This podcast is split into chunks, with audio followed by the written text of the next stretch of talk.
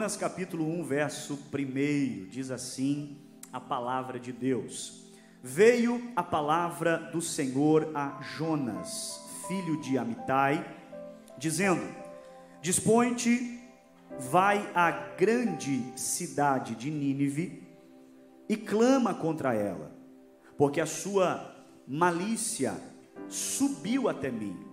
Jonas se dispôs mas para fugir da presença do Senhor, para Tarsis, e tendo descido a Jope, achou um navio que ia para Tarsis, pagou, pois, a sua passagem e embarcou nele para ir com eles para Tarsis, para longe da presença do Senhor. Até aqui você diz amém por esta palavra. Queridos, eu peço que você redobre a sua atenção àquilo que Deus quer falar conosco nesta noite. Na Segunda Guerra Mundial, em uma das inúmeras batalhas que aconteceram no período da Segunda Guerra Mundial, o exército americano enviou para o Japão uma um grupo de soldados e por que não dizer um grupo de homens valentes, dentre os quais havia um homem que a história apresenta a sua biografia por nome de Desmond Thomas Doss. Um homem que ganhou notoriedade a sua história depois de um filme que fora lançado por Hollywood, aonde o título do filme Até o último homem. Porém, a história desse homem, antes de estar em um filme, foi registrada na sua biografia, cujo título do livro é Soldado Desarmado. Por que, que eu iniciei esta mensagem esta noite citando este homem, que na verdade era um irmão de fé? Porque esse homem, ao entrar, ao ingressar no exército americano, ele entrou com as suas convicções de fé acima de tudo e de todos. Quando ele se alista, ele tem um propósito: entrar na batalha, porém, sem utilizar nenhum tipo de arma. Esse homem vai para a guerra, esse homem vai para uma batalha, e a batalha em questão é a Batalha de Okinawa aonde o exército americano vai adentrar para guerrear na ilha do Japão, e ali acontece um episódio marcante. O exército americano, aquela tropa, começa a perder, e esse homem toma uma decisão. Ele entra nessa batalha, mesmo sem armas, e ele vai em uma atitude de muita coragem salvar a vida de 75 homens, amigos, soldados que estavam com ele naquela batalha. Pastor Cleiton, por que você está citando a história desse homem?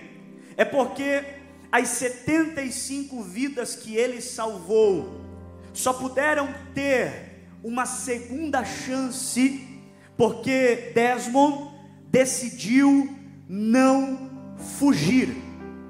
Estes 75 homens só tiveram uma outra oportunidade de vida, porque um soldado, sem atirar em alguém, sem lutar com alguém, decidiu não fugir. E é sobre isso que eu quero pregar essa noite. Eu quero pregar sobre as consequências de uma fuga. Perceba que diante de um cenário tão caótico como o cenário de uma guerra, a decisão mais natural, ao ver o inimigo avançando, crescendo, evoluindo nas suas trincheiras, a tendência natural para muita gente seria fugir, seria voltar atrás, seria desistir só que eu não quero essa noite me deter no contexto bélico ou no contexto de guerra, mas eu quero trazer a sua atenção para as guerras diárias que todos nós enfrentamos, vivemos, presenciamos e diariamente precisamos nos posicionar. Qual tem sido a sua decisão diante das guerras que você tem enfrentado? Talvez eu estou pregando para alguém aqui essa noite que decidiu fugir, decidiu virar as costas para um problema e pensando que esse problema se ausentaria da sua história, pensou equivocadamente, porque quanto mais foge do problema, mais o problema se agiganta, mais o problema cresce, mais o problema vai se avolumando, e quanto mais você foge, mais problemas surgem. Deus te trouxe aqui esta noite para ouvir esta palavra: chega de fugir, chega de virar as costas para determinadas situações. Chega de virar as costas para determinados problemas. Ei, fugitivo, ei, fugitiva que está me ouvindo aqui essa noite, existe alguém que está do seu lado e vai começar a lutar essa guerra junto com você. Se você crê nesta palavra, levante uma das suas mãos e receba isso em nome de Jesus.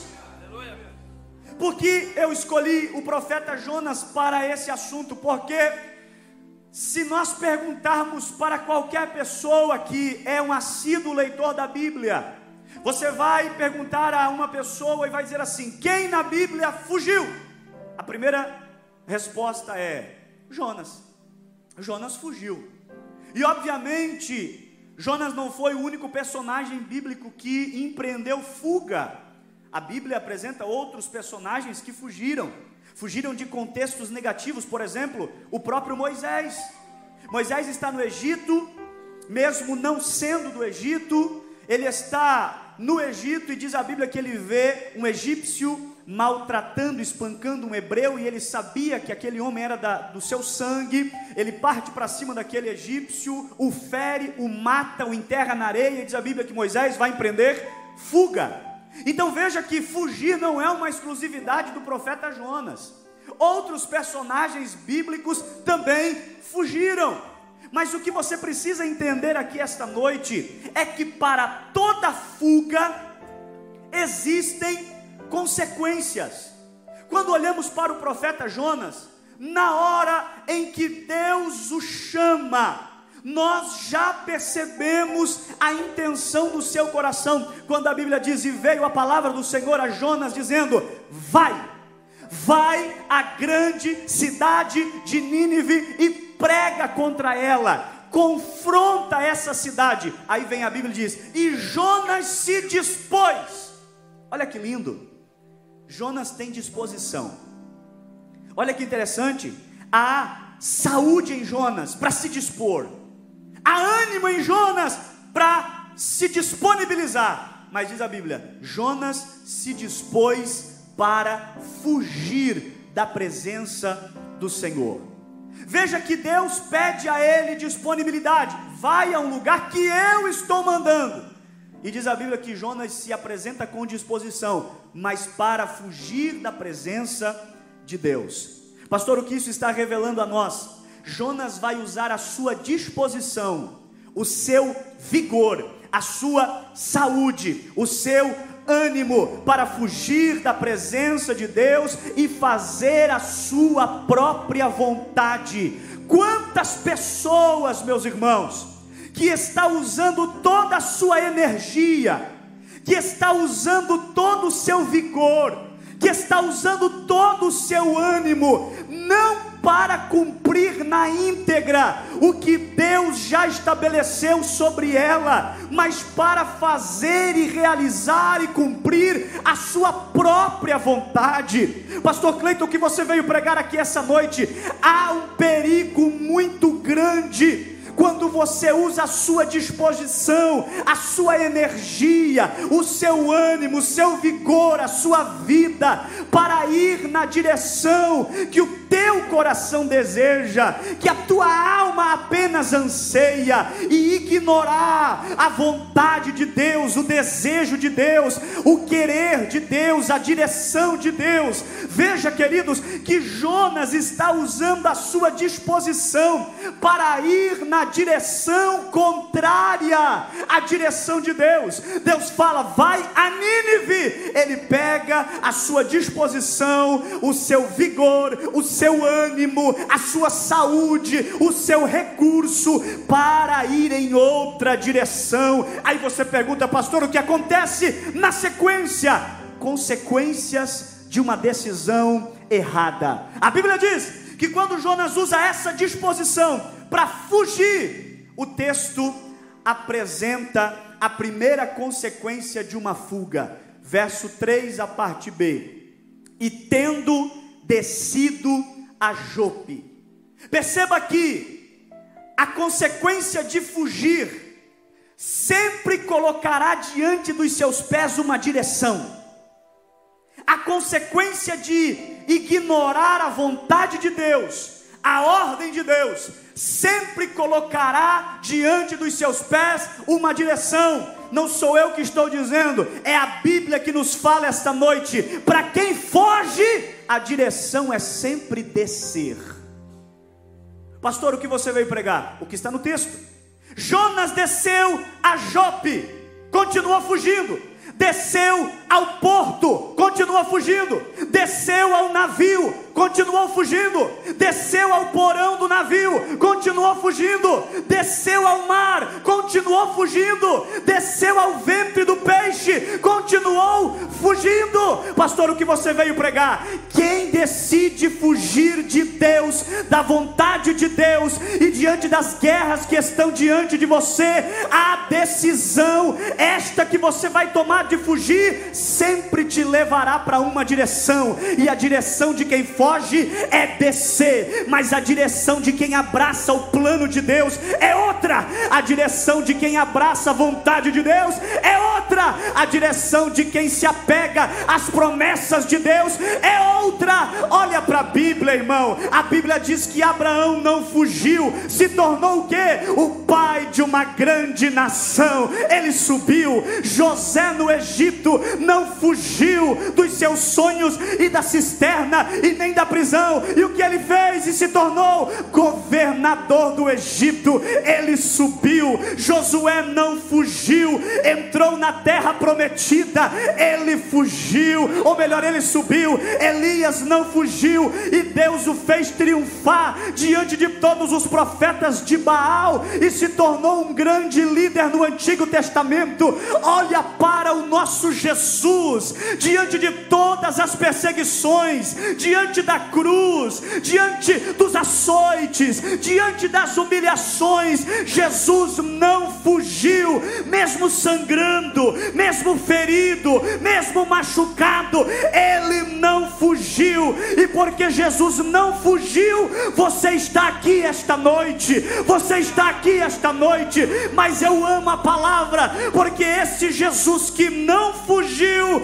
Paulo vai dizer o que aconteceu na carta, aleluia, aos Filipenses, capítulo 2, verso 9. Por isso, para Jesus que não fugiu, Deus o exaltou soberanamente e lhe deu o nome que está acima de todos os nomes, para que ao nome de Jesus se dobre todo o joelho dos que estão no céu, na terra e embaixo da terra. Pastor, o que você veio pregar, se você se posicionar e não fugir, te prepara para subir, te prepara para subir, te prepara para subir. Aleluia. Diga para quem está perto de você, olhando bem dentro do olho dessa pessoa. Você sabia que pessoas falsas e hipócritas não olham no olho de ninguém? Olha dentro do olho dessa pessoa e fala: Deus não te chamou para descer, Deus te chamou para subir, Deus te chamou para subir, Deus te chamou para crescer, Deus te chamou para prosperar, Deus te chamou para avançar. Quem recebe esta palavra? Quem recebe?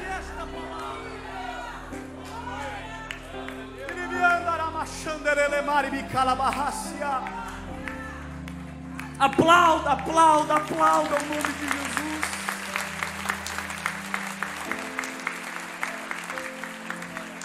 Pastor, qual é a primeira consequência de uma fuga? Descer. Descer. Sabe por quê? Talvez eu estou pregando para alguém aqui que não está fluindo em alguma área da vida. Você diz, pastor, eu não entendo. Eu tenho graduação, tenho pós-graduação, eu tenho mestrado, tenho MBA, doutorado, enfim. Pastor, eu não saio dessa área que eu estou. Eu dou um passo para frente e dois para trás. 2023 vai terminar igual 22, eu não sei o que está acontecendo. Sabe por que você está descendo? É porque você está decidindo deliberadamente ignorar a voz de Deus para a tua vida. É porque Deus já tem falado com você. Deus já tem dito e liberado qual é o plano dele para você. E você está insistindo em fugir. Fugir de pregar. Fugir de ofertar fugir de investir na obra de Deus, fugir de se comprometer com o reino.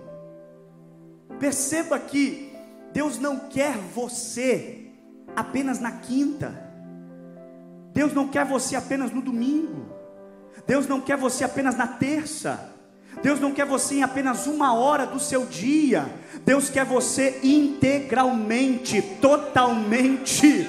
Quem sabe você não consegue subir de nível na escada da vida, na sua vida pessoal, profissional, material, porque talvez você está fugindo de alguma coisa, mas Deus me trouxe aqui essa noite para liberar essa palavra. Chega de fugir.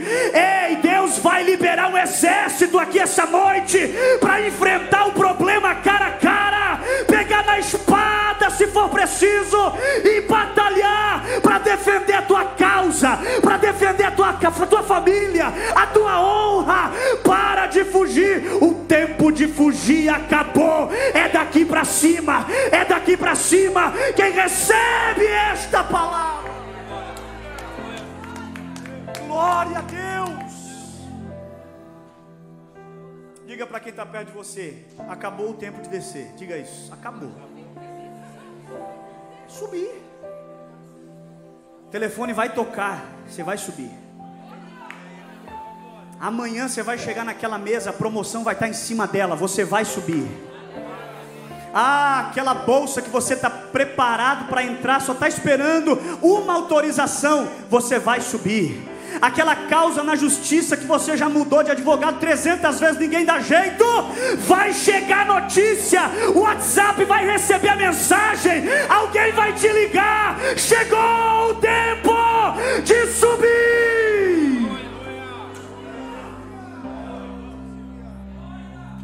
Aleluia. Aleluia. Pastor, qual é a segunda consequência de quem foge? Verso 3 eu estou na Bíblia, eu não fugi dela. Jonas se dispôs para fugir da presença do Senhor, para Tarsus. E tendo descido a Jope, achou um navio que ia para Tarsus. Pagou, pois, a sua passagem, embarcou nele, para ir com eles. Para ir com eles. Eles quem? Não tem nem ideia. Eles quem, pastor? Não sei o nome, a Bíblia só diz que eram marinheiros, porque estavam no barco. Você está entendendo? Quem foge de Deus, dos planos de Deus, dos projetos de Deus, quem foge de um problema, de uma situação que você tem que enfrentar, porque eu vou dizer, repito o que eu disse domingo de manhã aqui: tem lugares que você vai ter que passar, não dá para fazer curva, para cada um Deus tem uma história, vai ter que passar, então não foge. A Bíblia está me dizendo que Jonas preferiu ir com eles do que ir com ele. Jonas preferiu ir com eles do que ir com ele. Quem foge sempre vai fazer uma escolha errada, vai deixar ele para ir com eles vai deixar ele para ir com eles, vai deixar ele para ir com eles. Só que eles não têm o poder dele, só que eles não têm a graça dele, só que eles não têm o controle dele. Então, pastor, qual é a palavra sobre a minha vida? Não fuja mais, não fuja mais, porque na história da tua vida não apenas terão pessoas, mas vai ter a presença de Deus também. Vai ter a presença de Deus também. Parece que a fuga de Jonas não o fez refletir, irmãos. Nós estamos falando de um profeta. A gente está falando aqui de um homem que ouve a voz de Deus. Para Jonas era melhor estar cercado de pessoas sem Deus do que na companhia do próprio Deus. Perceba que a fuga te coloca em um caminho perigoso. A fuga te coloca ao lado de pessoas sem Deus, porque quando eles estão em alto mar e a coisa aperta, a Bíblia diz que cada um começou a clamar ao seu Deus. Ou seja, não tinha ninguém ali na mesma fé de Jonas. Então veja que fugir dos planos, da direção, virar as costas para o que Deus está fazendo é perigoso. A fuga te faz fazer escolhas que lá na frente você vai se arrepender. Quantas pessoas que estão colhendo frutos amargos hoje por causa de fugas do passado? Quantas pessoas que estão se alimentando de situações difíceis hoje? porque no passado decidiram fugir, virar as costas, se ausentar. Mas Deus te trouxe aqui essa noite para você ouvir esta palavra. A fuga de Jonas revela que fugir sempre vai nos levar mais longe do que nós estamos dispostos a ir. Parece que Jonas não tinha o entendimento do Salmo 1, verso 1, que diz: Bem-aventurado o homem que não anda segundo o conselho dos ímpios, nem se detém no caminho dos pecadores, nem se assenta na roda dos escarnecedores. Quem foge faz uma troca, troca ele por eles, e essa troca nunca será saudável. Se eu fosse você, eu priorizava ele. Se ele tiver na sua vida, eles serão alcançados pela graça que está sobre a sua vida. Você entende e recebe esta palavra. Pastor, qual é a primeira consequência da fuga? Descer. A segunda consequência da fuga, Jonas preferiu a companhia deles ao invés dele. Pastor, qual é a terceira consequência de uma fuga? Verso 4. Olha o que diz a Bíblia. Mas o Senhor lançou sobre o mar um forte vento e fez-se no mar uma grande tempestade, e o navio estava a ponto de se despedaçar. Pastor, qual é a terceira consequência de uma fuga? A Bíblia diz que Deus enviou uma tempestade. Pastor, não está batendo aí. Ah, é, irmão? Não. Eu sou da escola bíblica, pastor. Ah, é? E eu li na Bíblia que Deus ele acalma a tempestade. Verdade? Ele acalma. Mas para quem foge, ele manda.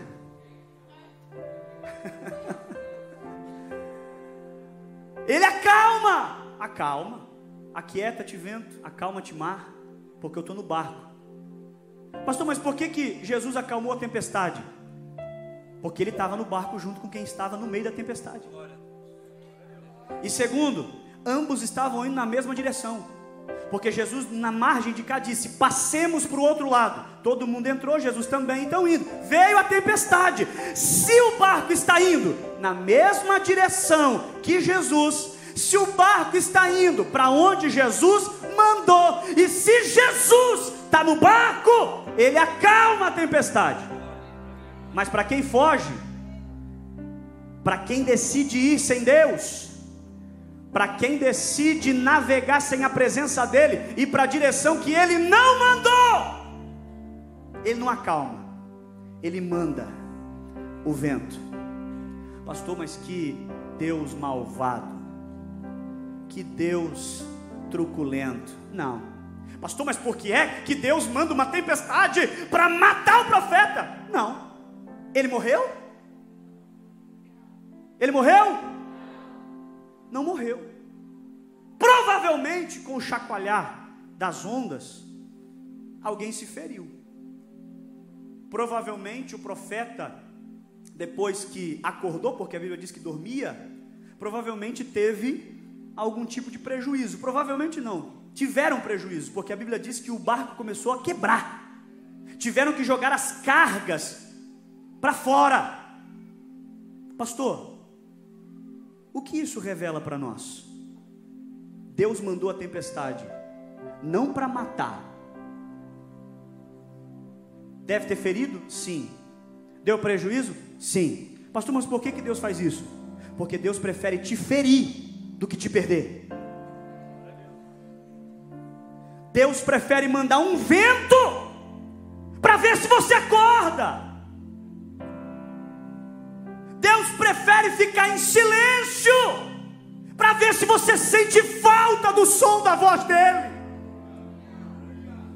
Deus prefere sair de cena, já que você decidiu andar sozinho, vai.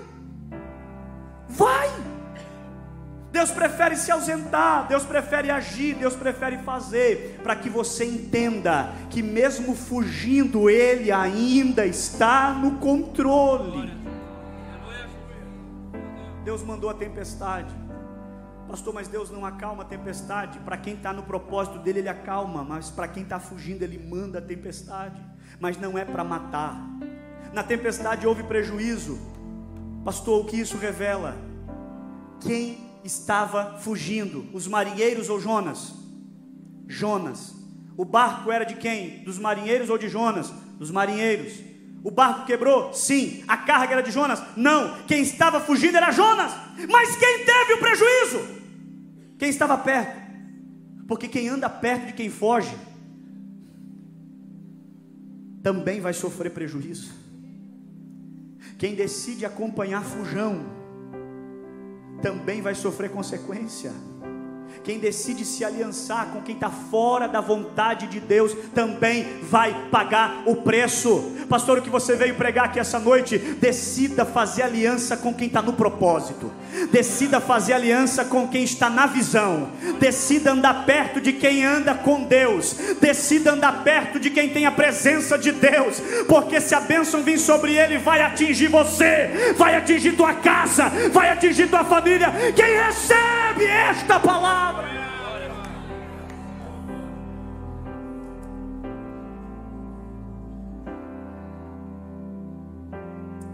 Pastor, qual é a quarta consequência da fuga? A quarta consequência, está anotando aí, irmão? Pedir na prova depois. Qual é a quarta consequência da fuga, pastor? A Bíblia diz que Jonas dormia. Irmão, isso aqui, quando eu estava estudando esse texto, eu custei entender, aceitar, assimilar, compreender. Porque você consegue imaginar a tempestade, o barco chacoalhando, todo mundo gritando, e o camarada no porão, dormindo. Dormindo. Quem decide fugir, virá sobre essa pessoa um sono um sono. Jonas dormia profundamente no porão do navio, por algumas razões: cansaço, exaustão, pressão. Isso nos mostra a condição espiritual que estava aquele homem, que ao invés de estar buscando a Deus em favor da embarcação, dos marinheiros, da carga, dormia, sem se preocupar que o barco estava afundando mesmo diante da aparente situação do caos, Jonas não se incomodava na sua consciência. Pastor, o que isso revela? Revela que a atitude de fugir te fará ser insensível, te fará não perceber situações, necessidades que estão ao seu redor porque é uma condição tão íntima, porque quem foge sabe que está fugindo, se preocupa tanto em fugir, em não ser descoberto, que não consegue perceber a necessidade de quem está ao seu redor.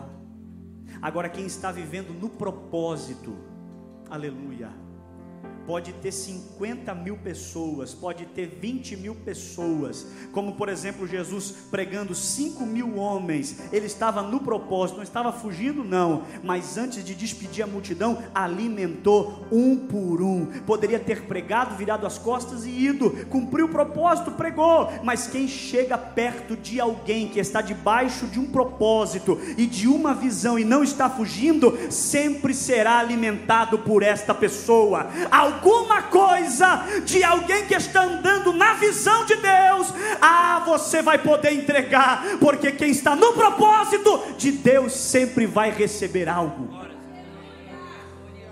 Jonas dormiu, pastor, que sono é esse aqui? Esse sono aqui é o sono da indiferença. A Bíblia revela outros sonos. Lembra de Sansão? Que dormiu no colo de Dalila? Que sono é esse, pastor? Sono da carnalidade. Sansão brincou com as coisas de Deus. E para mim, um dos versículos mais tristes da Bíblia, um dos mais tristes, é quando Dalila diz: Sansão, os filisteus vêm contra ti. Ele se levanta e diz: Vou vencer como venci antes, mas os cabelos já haviam sido cortados. Aí a Bíblia diz assim: E o Espírito do Senhor havia saído dele, e ele não sabia. O sono te faz não perceber que a presença de Deus já pode ter saído de você há muito tempo e você ainda não percebeu. Sansão dormiu o sono da carnalidade. Pedro, no jardim de Getsemane, Jesus falou: "Vem orar comigo, não por mim. Vem orar comigo. Estou na guerra, preciso de ajuda. Vamos orar." Pedro dormiu. Que sono é esse, pastor? É o sono da negligência. Eutico, Bíblia diz lá em Atos 20, na janela, ouvindo Paulo pregar, não estava nem dentro nem fora. Quem está na janela não sabe. Dormiu e caiu, caiu para o lado de fora, porque você sempre cai para o lado que você está inclinado. Aí Paulo tem que parar o culto, descer lá para ressuscitar o cidadão porque ele estava dormindo. Que sono é esse? É o sono da indiferença. Tanto faz. Estou dentro, estou fora. Para mim indiferente. Mas um dia você pode cair da janela. E se não tiver um Paulo para ir lá orar por você. Hum. Pastor, qual é o teu conselho? Não dorme. Não cai nesse sono. 1 Tessalonicenses 5 e 6: Não durmamos, pois como os demais, mas vigiemos e sejamos sóbrios. Pastor, qual é a quarta consequência da fuga? Dormir. Tem pessoas que estão dormindo espiritualmente, estão dormindo, e por estar dormindo, não estão percebendo o que Deus está fazendo perto de você. Estão dormindo e não estão percebendo o que Deus está fazendo ao seu redor. Pedro é um exemplo claro. Jesus orava, Pedro dormia. Lucas diz que enquanto Jesus orava, o anjo desceu do céu confortava Jesus. Jesus recebeu aumento de força, teve ali uma manifestação espiritual. Pedro viu? Por quê? Porque dormiu. Diga para quem está perto de você: não dorme, porque você vai perder o que Deus está fazendo. não dorme, porque você vai perder. Deus está salvando, quem está acordado está vendo. Deus está curando, quem está acordado está vendo. Deus está renovando, quem está acordado está vendo. Deus está abrindo porta, restaurando, renovando, curando, batizando. A igreja está crescendo, avançando. Quem está acordado está vendo. Quem está acordado, levante a mão para adorar. Levante a mão para Pastor, qual é a quinta consequência da fuga? Já estou caminhando para o final. Só faltam mais 23 consequências. Qual é a quinta consequência da fuga? Diga comigo, o peixe. Não, você fingiu que falou. Diga, o peixe. O peixe. Tempestade. Jonas acorda, entende que o negócio é com ele. Aí ele diz assim: Olha, eu acho que eu sou o culpado. Aí os marinheiros falam: Que você é o culpado? Vem cá então. Água. Você é a razão de tudo isso? Água vai para o mar. Jogaram Jonas. Aí a Bíblia diz, verso 17: E o Senhor Ó o Senhor, que enviou a tempestade, envia o peixe. Aleluia. A tempestade é para Jonas se ligar. O peixe vai entrar em cena agora para promover livramento para Jonas. A Bíblia diz que Deus enviou um grande peixe para que tragasse Jonas. Muitas pessoas não entendem o propósito do grande peixe. Não é para deixar a história mais bonitinha, para você contar para os seus filhos, como eu conto para minha filha. Não é para deixar a história mais lúdica, mais interessante. Tem um propósito aqui. E aonde está o propósito, pastor? No primeiro verso do capítulo 1, quando Deus fala: Jonas se dispõe e vai a grande Nínive. Deus poderia ter dito: Jonas, vai a Nínive. Deus faz questão de dizer: vai a grande Nínive. Por quê, pastor? Porque existem dois significados para o nome dessa cidade. Primeiro, acredita-se que esse nome venha da palavra Ninos, que é Nimrod, e que Nínive significa residência de Nimrod, porque, segundo a Bíblia em Gênesis, além de Babel, Nimrod também é fundador de Nínive. Porém, existe uma outra, um outro significado de que Nínive deriva de uma palavra do idioma acádio, que quer dizer peixe. Então, quando você lê Nínive, pode ser peixe. Então, Deus, no capítulo 1, verso 1, está dizendo: Jonas, vai ao grande peixe. E ele fala: Não vou, não contra essa cidade. Não vou, não. Ah, tu não vai? Não vou. Não vai no grande peixe? Não vou. Então o grande peixe vai até você. Não adianta fugir, irmão. Não adianta fugir, irmão. Quando Deus diz, vai à grande cidade de Nínive, Deus está dizendo, vai ao grande peixe. Jonas, porém, diz, eu não vou. Jonas não quis cumprir a missão, mas a missão veio até ele. Pastor, e qual era a missão? Pregar contra Nínive. Era pregar contra o pecado de Nínive. Mas Jonas disse, eu não vou confrontar. Não vai confrontar o grande peixe? Não vou. Então o grande peixe vai te dominar dominar. Então aprenda algo aqui essa noite: aquilo que você não confronta te domina, e aquilo que te domina te conduz. Por que conduz, pastor? Porque Jonas não tem um volante lá na barriga do peixe dizendo: vai para cá, vai para lá, para, vai. Não, quando o grande peixe engoliu Jonas, Jonas virou passageiro. Vai para onde? Aonde o peixe. Vai parar? Não, só se o peixe quiser. Por quê? Porque aquilo que você não confronta te domina. E quando te domina, vai levar você aonde quiser. Pastor, o que você veio pregar aqui essa noite? Você tem que passar a confrontar porque você não será dominado. Eu profetizo sobre a sua vida e quem tem mão para levantar, pegue essa palavra. O grande peixe não vai dominar você. Aquele pecado não vai dominar, meu Deus do céu. Aquela batalha não vai dominar você. Aquele pecado não vai dominar você. Aquela luta não vai dominar você. Depressão não vai dominar você. Angústia não vai dominar você. Já tem gente recebendo. Ah, irmão, o inferno não vai dominar você. Hoje Deus te capacita para enfrentar, para lutar, para vencer. E se você crê, pega esta palavra e fica de pé para adorar. Fica de pé para adorar.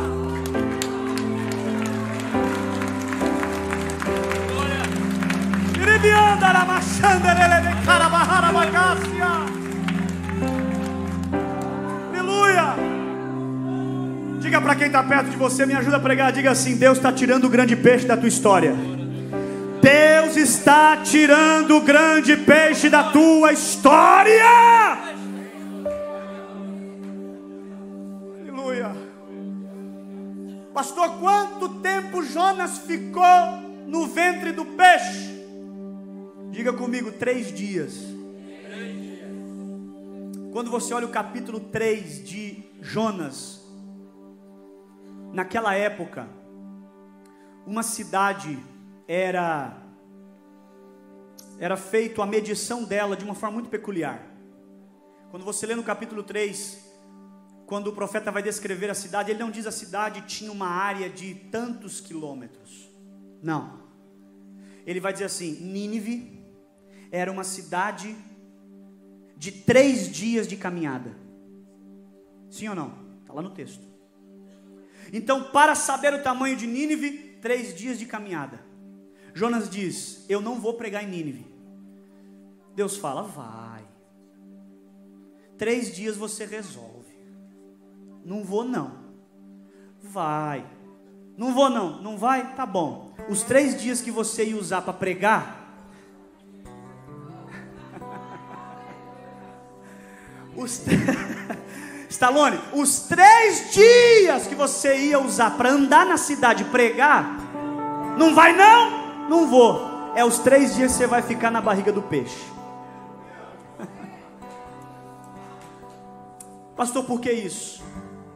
Porque quem foge de Deus acha que está ganhando tempo, mas na verdade está perdendo, irmão. Jonas ficou três dias no vento do peixe, e no final de tudo, foi lá e pregou. Precisava ter ficado no vento do peixe, precisava ter ficado detido na barriga do, do peixe? Não, mas é Deus ensinando uma lição para nós. Quem foge dos propósitos, das tarefas de Deus, das missões que Deus dá, acha que está ganhando tempo. Na verdade, não, você está perdendo. E a história de Jonas nos ensina uma lição, a última para a gente encerrar. No final, ele prega, ele anuncia, o povo se converte. Por quê, pastor? Porque escuta uma coisa: você que está vindo pela primeira vez, ou você que já está vindo pela milésima, centésima vez. A vontade de Deus sempre prevalecerá.